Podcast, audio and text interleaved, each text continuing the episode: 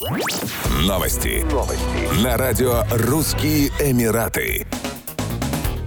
Объединенные Арабские Эмираты депортировали в Москву россиянку Марию Кошелеву, которая скрывалась за границей после хищения 32 миллионов рублей. По версии следствия, такую сумму она похитила, работая в петербургском автосалоне. Депортированную задержали в Домодедово. Такую информацию озвучила официальный представитель МВД России Ирина Волк. По словам генерал-майора полиции, россиянка была объявлена в международный розыск и задержана на территории ОАЭ. Местные правоохранители решили, что Мария Кошелева должна предстать перед законом и отправили ее в Россию. Сотрудниками НЦБ Интерпола МВД России совместно с коллегами из линейного управления МВД России в аэропорту Домодедово задержана депортированная из Объединенных Арабских Эмиратов гражданка Российской Федерации Мария Кошелева. Она обвиняется в хищении принадлежащих юридическим лицам денежных средств в размере более 32 миллионов рублей, уточнила Ирина Волк.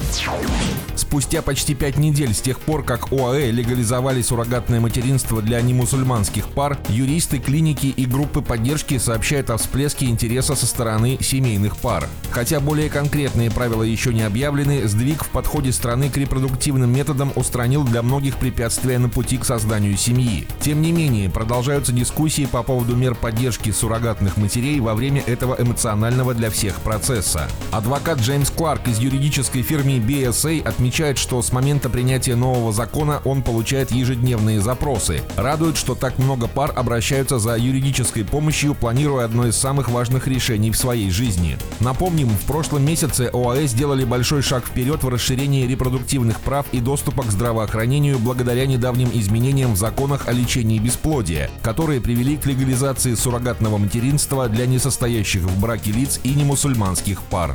Еще больше новостей читайте на сайте RussianEmirates.com